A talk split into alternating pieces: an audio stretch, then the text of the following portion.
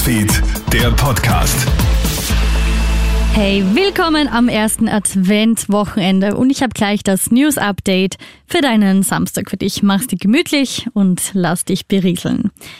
Wie lange dauert es, bis die neue Corona-Variante Omikron aus dem Süden Afrikas auch Österreich erreicht? Geht es nach dem Virologen Norbert Nowotny, dürfte das bereits in ein bis zwei Wochen der Fall sein.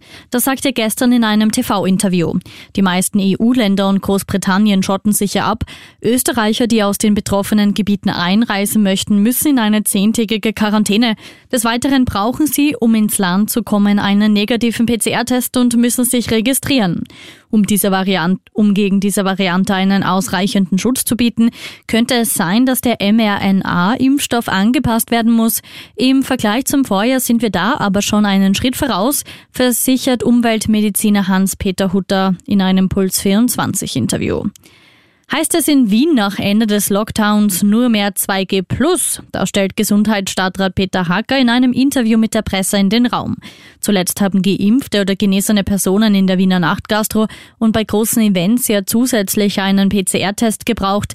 Diese Regel könnte auch auf die Gastro ausgeweitet werden. Zur Ausweitung der 2G-Plus-Regel sei noch keine Entscheidung gefallen.